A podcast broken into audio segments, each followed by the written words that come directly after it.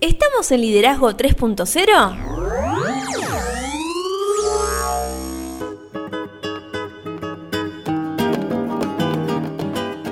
Bienvenidos a Liderazgo 3.0, un espacio que crece día a día y en el que analizamos un tema poco trabajado como es el liderazgo. Quienes conformamos este espacio comprendemos que el liderazgo es un concepto que cambia vidas y lo hacemos con el fin de agregarle valor a cada uno de ustedes, nuestros oyentes. Quienes habla Lorena Gestols y me acompaña el señor Beto S. ¿Cómo le va? Todo bien, ¿usted, señorita, qué cuenta? Excelente, volviendo después de tanto tiempo. Volvemos, volvemos. Y ya en algún momento me parece que ahora sí vamos a empezar a estar más asiduamente. Tenemos muchas cosas que contar, muchas novedades. Pero bueno, antes de arrancar, ¿qué le parece si les recordamos las redes, sacamos un poco las telarañas y, y, les recordamos dónde nos pueden encontrar. Yo antes de ir a las redes, en principio quiero agradecer a todas las personas que se estuvieron comunicando estas semanas con nosotros a, raíz de, todas estas redes, ¿no? Que, mm, que nos estuvieron comentando qué, qué, sentimientos tienen en función a, nuestro, a nuestros episodios, a nuestro podcast, a este espacio que abrimos en el cual nos sentimos todos juntos. Sí, y también eh, ya que quiere meterse por esa línea usted, comentar de que estamos muy contentos eh, al darnos cuenta de cómo nuestros podcasts los ayudan a ustedes día a día. Y la verdad es que nosotros no, no somos del todo conscientes de lo que nosotros los podemos llegar a ayudar a ustedes en cada día, así que eternamente agradecidos. Exacto. Ahora sí, ¿por dónde nos pueden encontrar? Estamos en Instagram como Liderazgo 3-0, en Facebook como 3.0 Liderazgo, nuestro canal de YouTube es Liderazgo 3.0 Estamos en Clubhouse, que en algún momento vamos a volver a Clubhouse. Se viene el liderazgo potenciado. Me encanta, sí, ya, casi. Ya estamos ya estamos. Eh, en Clubhouse estamos como liderazgo 3.0 y nuestra web es www.liderazgo30.com.ar. Seguimos trabajando en las estrategias emocionales. Sí. ¿Querés que recordemos? Recordamos. ¿Dónde quedamos? Sí. Porque en el último episodio estuvimos hablando sobre la gestión de las emociones y vimos algunas estrategias que podemos llevar adelante y lo más importante que llegamos a la conclusión de que debemos entender a esas emociones que, nos pasan, que vivenciamos en nuestro cuerpo. Y cerramos viendo la comunicación asertiva como herramienta para el desarrollo de la inteligencia emocional. Y hoy vamos a seguir trabajando la estrategia emocional. Pero ¿sobre qué vamos a hablar? Vamos a hablar sobre la comunicación asertiva. ¿Qué es la comunicación asertiva? Que yo diría que, es una gran herramienta como para plantearlo de alguna manera. Son esas que tenemos que tener en esa caja de herramientas, ¿no? Sí, ya qué lejos quedó esa caja de herramientas, ese concepto, pero es totalmente válido. La asertividad es un tipo de habilidad social que se define como el comportamiento adecuado mediante el que se puede expresar lo que uno siente, lo que piensa, e inclusive lo que creemos o necesitamos, sin ofender a los otros, abriendo posibilidades de diálogo y amistad con los demás. Me encanta. Esto puede variar, ¿no? A medida que vamos creciendo y vamos vivenciando otras cosas. Sí, yo creo de que mm, lo que uno va aprendiendo a través del tiempo es eh, a entender de que lo más, eh, la herramienta más poderosa que tenemos es la de la palabra. Entonces, eh, muchas veces uno empieza a aprender a elegir esas palabras, empieza a aplicar la prudencia, la tolerancia, eh, la justicia, empieza a aplicar, a, entender los momentos y las formas que muchas veces, yo siempre digo, no es lo tanto lo que decimos, sino cómo, lo, cómo y cuándo lo decimos. Sí, sí. Y para que la comunicación sea verdaderamente asertiva, claramente tienen que aparecer estas, estas cuestiones que estamos hablando, ¿no? Se respetar y reconocer que de la misma manera en que nosotros tenemos derechos, sentimientos, emociones y pensamientos, las otras personas también las tienen. Y valen tanto como los nuestros. Totalmente. Podríamos decir que la comunicación asertiva tiene como finalidad que todas las partes involucradas en una situación encuentren el mismo grado de satisfacción a sus propias necesidades. Para ello se necesita tener en consideración algunos puntos. Ahora los vamos a mencionar, ¿te parece? Sí, me parece, antes de que nos vayamos a estos puntos, ya podemos ir eh, contándoles a las personas que estuvimos hablando con Marta Romo. Sí. Mm, este miércoles la vamos a poder vivenciar, ¿no? No sé. ¿Cómo no sé? No sé, este miércoles, el miércoles que viene, veremos. Ah, va a ser sorpresa. O sea, en cualquier día. Bueno, entonces que, pongan la, aplicación para que, para que los notifique. Exactamente, el recordatorio tanto en Spotify como en YouTube es una entrevista para alquilar balcones. Sí. Eh, tuvimos la suerte. Hablamos de todo. Sí, ella es neuro. Eh, tiene un montón de títulos. Sí. Pero bueno. Eh, si quieren, vayan, ya pueden ir googleando Creer es Crear de Marta Romo. Es una charla TED que ella, fue la primera charla TED que ella dio para si quieren saber quién es Marta Romo, ¿no? Y, mm, y estuvimos hablando sobre un montón de cuestiones y una de estas cuestiones es un poco lo que hablamos en el último episodio, esto de empezar a reconocer nuestras emociones y a, no sé si la palabra que ella usó no es distanciarse, pero sí empezar a ver desde otra óptica nuestras emociones para poder entenderlas y accionar. Y por qué no comunicarnos asertivamente con nosotros mismos. ¿no? Claro, hicimos un, un- excelente análisis sobre, sobre las palabras, ¿no? ¿Qué interpretamos a veces por una palabra? Por ahí una persona lo interpreta de una manera y otra persona lo interpreta de otra. Y este que, que usted decía, ¿no? Ese alejamiento, ¿es tan alejamiento o es solamente un distanciamiento? Eh, muy interesante. Muy que- interesante. Estuvimos hablando también, ella nos eh, comentaba cómo ella entiende la, la maternidad entre sobre el liderazgo. Sí. Y me acabo de dar cuenta que nosotros dejamos eh, un notición que es el porqué de nos- que nosotros claro, estamos ¿quiere perdidos. contarlo? No, que ¿Quiere vayan, y escuchen, que vayan y escuchen la entrevista. Ah, está bien, perfecto. Se van a enterar ahí. Ahí se van a enterar por qué el liderazgo 3.0 está un poco retraído de los días lunes. Y yo creo que se van a poner muy contentos porque ven el futuro del liderazgo 3.0 y sé que nuestro futuro también es el futuro de ustedes. Totalmente. Volvemos a estos puntos que recién mencionamos. En principio podemos mencionar la claridad interna en el transmisor. Saber que lo que quiere decir para evitar un discurso ambiguo, considerando las palabras y el lenguaje no verbal ideal para expresar un mensaje. Esto es lo primero, ¿no? Saber qué es lo que uno quiere transmitir para poder elegir las palabras y ser lo más claro posible. Porque si nosotros no logramos ser claro, a la otra persona le va a costar más entendernos. Es que si vos no sabés realmente qué es lo que querés comunicar, no lo vas a poder comunicar. Así es. Y también otro de los puntos que tenemos que tener en claro es la apertura y la capacidad en el receptor, que es indispensable que dicha persona esté en voluntad de recibir el mensaje, poniendo atención tanto a las palabras como al lenguaje no verbal, de tal manera que pueda responder a la expresión íntegra del emisor. Es decir, nosotros tenemos como emisores que saber elegir el momento. Exacto. Y también lo que tenés que hacer eh, es tener en cuenta que no existan impedimentos ni físicos ni psicológicos, tales como diferencias sensoriales, prejuicios sociales, morales, barreras físicas y cualquier otro tipo de elemento que entorpezca el proceso de comunicación. Así es. Y también la ausencia de temores y prejuicios, ¿no? De la mano de esto que, que vos estás planteando. Porque tal como estamos analizando, la inteligencia emocional se desarrolla a partir de la eliminación de la inseguridad y de la falta de autoestima. Ah, De la autoestima también hablamos con También, Marta. sí, o sea, sí, sí. es una entrevista que es casi una hora que, mm, que va a dar que hablar. Sí, no sé si, si nos comentó eh, en, en la entrevista o fuera de la entrevista eh, que se sorprendió por las preguntas que le hicimos. Fue fuera. fue Porque fuera. dijo, mm, eh, la verdad que me hicieron preguntas que nunca antes me, me, me- me la habían realizado, ¿no? Sí, que es un poco lo que nosotros hacemos, Liderazgo 3.0, si ustedes quieren y tienen... Es más, voy a plantear algo que no planteamos nunca en, ver, en casi 80 episodios que llevamos. Casi 80 episodios, wow. Pero si usted oyente cree que tiene algo para contar y algo para agregar valor, contáctese con nosotros y sea parte del Liderazgo 3.0 entrevista. Sí, aparte, una de las cosas que hablamos eh, con Marta eh, fue precisamente este camino, ¿no? De- de- del emprendedor, este camino de la persona que se va formando, que el éxito no llega de la noche a la mañana. Es, es un proceso y comprender este proceso y compartir esos procesos ayudan a que otras personas que están en ese inicio de no atreverse, de no animarse, de tener temores y demás, eh, es, esa experiencia compartida a veces ayuda a que el otro tome ese impulso, ¿no? A, comenzar. Sí, y otra cosa que estoy analizando ahora, ya que estamos hablando de Marta, nosotros le hicimos una consulta sobre la actitud y los fracasos. Más Sí. o menos le estamos spoileando de qué tema hablamos. Claro. Después vaya usted y, y vean lo que nos contó Marta, que fue muy interesante. Pero ella no habló nunca de fracasos.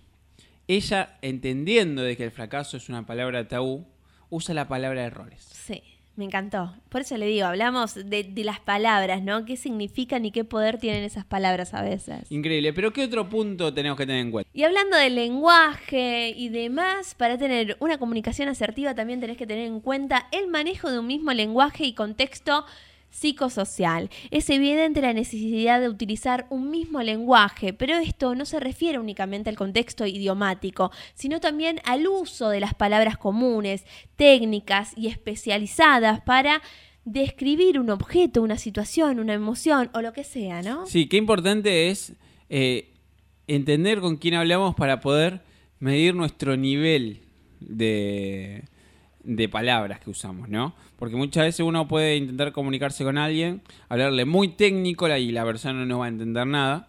Entonces siempre tener que entender de quién tenemos enfrente. Tenemos que tener conciencia de las conductas socialmente aceptables. Muchas de, las veces nosotros hablamos de lo socialmente aceptado o, o este tipo de cuestiones, ¿no? Mismas que involucran comportamientos no verbales como el contacto visual, la vestimenta, la capacidad de respuesta y la disposición para reconocer otros puntos de vista también. Porque entender de que todos somos libres pensadores y que eh, nosotros tenemos que tener la capacidad de aceptar que un tercero piense distinto es muy importante y lamentablemente no es tan común en la sociedad en la que vivimos. Totalmente. También tenemos que tener conciencia de los principios básicos de la asertividad. Estos son el respeto por lo demás y por uno mismo, ser directo y comunicar en forma clara nuestras emociones, sentimientos y pensamientos, también ser honestos sin decir todo lo que pensamos o dar información privada sobre nosotros mismos o sobre alguien más, y también ser apropiados en el uso del lenguaje y en nuestras expresiones no verbales, que a veces no nos damos cuenta. Decimos una cosa con las palabras y nuestro cuerpo nos dice otra. Sí, hay una serie Light to Me que es increíble. Excelente. Nosotros vimos un capítulo con usted. tendríamos que volver en algún momento a esa, serie porque es muy interesante cómo, cómo habla sobre todo de las expresiones neurales. Hay libros también, ¿no? Que, abordan Cómo detectar mentiras, por ejemplo, que, que, es un libro muy interesante para analizar. Pero hablando de conciencia, también tenemos que tener conciencia de los derechos asertivos que serían considerar las propias necesidades y anteponerlas en los casos en que así lo consideramos necesario, cambiar de opinión en cualquier momento sin sentir culpabilidad y necesidad de dar amplias explicaciones, también cometer errores y aprender de ellos, ¿no? qué importante. Eh, eso es lo que hablábamos con, con, Marta, que uno debe aprender de sus errores, no, no debe esconderse. Exacto, es eh, tomar ese error como un proceso de aprendizaje también. Sí, y esto de que hablamos de ser librepensadores, también debemos ser tratados con respeto y dignidad y hacer lo mismo con los demás, es decir, no dejar que nadie nos falte respeto ni nosotros faltárselo a nadie. Rehusar peticiones sin sentirnos culpables, saber decir no de manera segura, pedir lo que se quiere con seguridad y respeto y proporcionar al otro lo que quiere y necesita.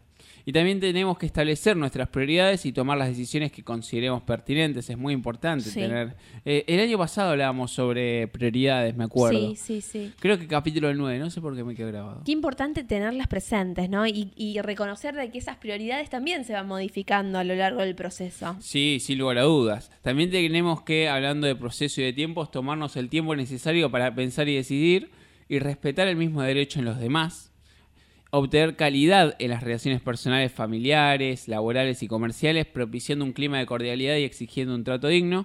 También otra cosa que deberíamos, no sé, que se me viene a la mente que podemos hacer es satisfacer las propias necesidades buscando los elementos para ello. Es decir, dejando de depender de los demás de manera absoluta, podríamos solicitar ayuda y consejo, pero no evadir nuestras responsabilidades. Y también tenemos que pedir reciprocidad en todo tipo de relación interpersonal y cabe recordar que debemos tratar a los demás tal como nos gustaría ser tratados. Siempre. Siempre, siempre. Esto es un... En todos los contextos. Algo que lo vamos a repetir hasta el cansancio porque creo que es algo que realmente importa. Y conservar el derecho a guardar silencio y respetar el silencio de los demás. Uf, qué importante. Sí. Y, a veces es, es difícil, ¿no? Eh, respetar el silencio del otro. Pero bueno, podríamos decir que a manera de resumen podríamos afirmar que algunas de las características de las personas asertivas son que se sienten libres de manifestarse como son y aceptan y respetan a los demás. También pueden comunicarse con la gente de cualquier nivel. Se orientan activamente hacia la vida y actúan de forma que se respetan a sí mismos y también a los demás. Qué importante esto, ¿no? Qué importante y también entender de que la asertividad o la comunicación asertiva es algo que también se puede trabajar, como todos los temas que nosotros hablamos en Liderazgo 3.0. Y hay técnicas asertivas para que nosotros tengamos en cuenta.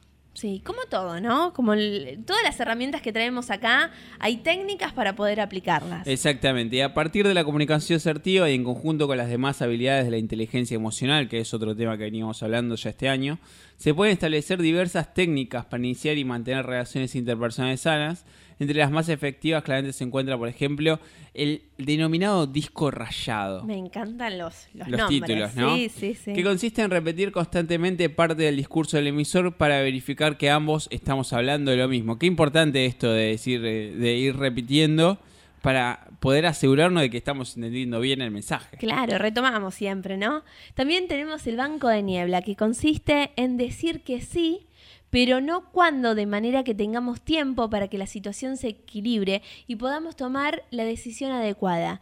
Si me parece bien, déjame analizarlo y yo te aviso. Claro, eh, y pelá sentado que no te llamo nunca más, ¿no? Totalmente. Tenemos la aceptación negativa también, que significa aceptar nuestros errores mediante el reconocimiento decidido y comprensivo de las críticas que nos formulan a propósito de nuestras características negativas, reales o supuestas, porque hay veces de que también estamos hablando de la subjetividad de que- cómo uno ve las cosas, ¿no? Claro. También tenemos la aceptación positiva, que es la admisión asertiva de la de las alabanzas que hagan de nosotros, pero sin desviarnos del tema central. Y si hablamos de aceptación positiva, tenemos que hablar de interrogación, que tiene como objetivo recabar la mayor cantidad de información posible para claramente resolver un problema. Y si hablas de interrogación, también tenemos que hablar de negación o de compromiso, que se utiliza cuando es necesario llegar a un acuerdo en el que las dos partes se verán beneficiadas. Así es, y tenemos que hablar de información gratuita también, si hablamos de negación de compromiso, tenemos que hablar de información gratuita, que consiste en estar en disposición de ayudar a otros, aun cuando estos no soliciten directamente nuestro auxilio. Y también encontramos la rendición simulada, que se utiliza para fortalecer una decisión mediante la propuesta de nuevas ideas. Puede que tenga razón, pero también debemos intentar. Sí, no estaría mal esto. eh. Muchas veces utilizamos esto de eh, ceder un poco, eh, mirarlo otro punto de vista, ceder, aunque nosotros no estemos de acuerdo. Cada tanto no está mal ceder para que la otra persona también entienda de que nosotros lo, lo estamos intentando ponernos desde, verlo desde su óptica, Claro. ¿no? Y también tenemos que hacer la pregunta asertiva, claramente, que se utiliza cuando necesitamos mayor claridad en la exposición de las ideas de otra persona. Ya me dijiste que no estás de acuerdo con esto, pero ¿qué es exactamente lo que no te convence? ¿Qué es exactamente lo que te está enojando? Claro. Porque no te estoy entendiendo. O sea, por decirme la verdad, ¿por qué te enojaste? Qué interesante es preguntar bien. Sí, Tener la pregunta justa, precisa. Es, es también forma parte del lenguaje, ¿no? Porque a veces cuando la otra persona no se sabe explicar, hacer esa pregunta de una manera asertiva también es bueno. Y por último podemos decir crear empatía, ¿no? Que se utiliza para expresar comprensión, pero sin ceder las prioridades de un objeto. Sí, y hablando de, de asertividad, claramente en todo esto, las emociones, comunicación asertiva, la inteligencia emocional juega su rol, un rol muy importante. Claro, estarás preguntando para qué sirve esto, ¿no? Sí, a ver, claramente yo creo que ya alguien que está escuchando este podcast más o menos se da una idea de que eh, nos ayuda muchísimo a tener interrelaciones más sanas, Ah, nos ayuda a eh, hacernos entender mejor, nos ayuda a comprender a las personas que interactúan con nosotros. Son herramientas que nos van a ayudar a discutir y pelear menos y entender y hacernos entender más. Totalmente. Creo que también nos ayuda a conocernos a nosotros mismos, ¿no? Esta comunicación asertiva. Porque si tranquilamente podés derivar estas, estas técnicas a vos mismo, si, en- si existen casos que por ahí vos no sabés explicarte o no sabés comunicar algo, empezás a utilizar estas técnicas y yo creo que tranquilamente podés eh, afrontar lo que, lo que sentís que no tenés todavía. Sí, sin lugar a dudas. Y acá está la inteligencia emocional que también se, tiene, se puede aplicar en las organizaciones, que claramente las relaciones interpe- e interpersonales son, como su nombre lo indica, las que se establecen entre dos o más personas. Y existen dos tipos de relaciones interpersonales, mismas que se diferencian por la cercanía existente entre las personas que la conforman.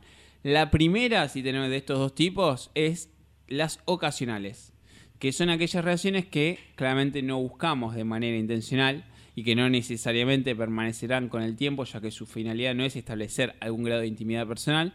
Y pueden ser, no sé, por ejemplo, la relación que tenemos con otras personas en un curso de capacitación, relaciones con proveedores ocasionales, relaciones con personal de dependencias públicas o las que a las que acudimos para realizar algún trámite o, cuestiones así. También encontramos las sólidas, que son aquellas en las que compartimos intereses comunes con la otra parte, con las otras personas. Nos enfocamos por mantenerlas y también enriquecerlas. Y en este rubro existen dos tipos de categoría. Por un lado, las sólidas permanentes, que son aquellas en las cuales encontramos satisfacción personal y en las que buscamos intercambio de tanto de ideas como también de pensamientos y de sentimientos íntimos.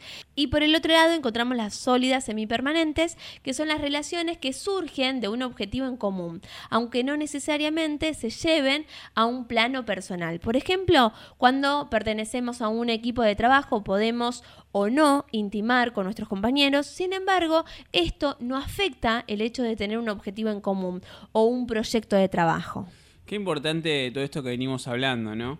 Eh, la verdad es que mm, eh, estuve reflexionando mucho en, las semanas que no estuvimos eh, trayendo podcast sabiendo de que mm, la realidad es que en algún momento vamos a, ponernos al día o no, o quizás logramos reformular Liderazgo 3.0 de acá a, fin de año, pero sí que importante eh, un poco lo que hablamos al principio.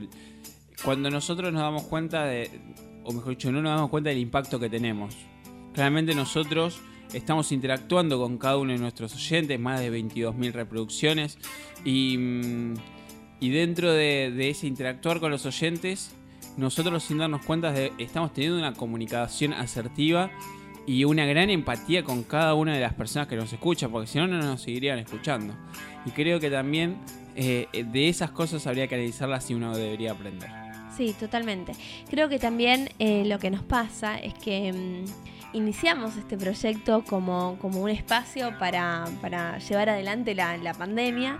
Mm, y, sin darnos cuenta, eh, nos metimos de llenos en, un gran proyecto mm, y, por ahí al principio, como usted bien dijo, no, tomábamos dimensión, pero ahora es momento yo creo de, disfrutar este, este proyecto que arrancó como, como un espacio para, compartir entre nosotros y, un par de amigos y, sin embargo este par de amigos son un montón. Sí, un montón y un montón que se animan a a contestarnos y otro montón de que nos escuchan y no se animan eh, todavía a, contar sus historias. Yo los invito a que cuenten sus historias porque yo soy de los que piensan que así como todos somos líderes, todos tenemos para agregar muchísimo valor a los demás. Y, y, bueno, yo disfruto de cada 20, mm, 25, media hora que, que tenemos este tipo de conversaciones con usted porque son conversaciones distintas que me acuerdo cuando la primera vez que hice radio, eh, la persona con la que yo hice radio, esta me dice, habla, es como que estamos tomando un café con la diferencia de que nos están escuchando miles y miles de personas. Y hoy es un poco eso, ¿no? levantar la cabeza y sentir de que en esta mesa de café es gigante y hay más de 22.000 reproducciones. Es increíble. ¿Comentarios del episodio? Como siempre, me quedo con más preguntas que con ganas de que pronto se venga el próximo episodio. Esperemos volver pronto. Próximo episodio vamos a hablar de la inteligencia emocional grupal. Y recordamos las redes sociales. Sí, ¿dónde nos pueden encontrar? Estamos en Instagram como Liderazgo 3-0, en Facebook como 3.0 Liderazgo, nuestro canal de YouTube es Liderazgo 3.0 y nuestra web es www.liderazgo30.com.ar y si les gustó el podcast, compártanlo para que podamos agregar valor a más personas. Y nos retiramos sin antes decirle que tengan una excelente semana y quizás este miércoles o el otro miércoles, en algún miércoles, van a tener una gran entrevista con Marta Romo. Te esperamos. Y nos vamos, sin antes recordarles que no somos muchos, no somos pocos. Pero estamos todos locos. La fuerza de carácter y la inteligencia emocional para hacer frente a los errores y aprender de ellos son la clave del éxito. Robert Kiyosaki. No somos muchos, no somos pocos, pero estamos todos locos. No somos muchos, no somos pocos.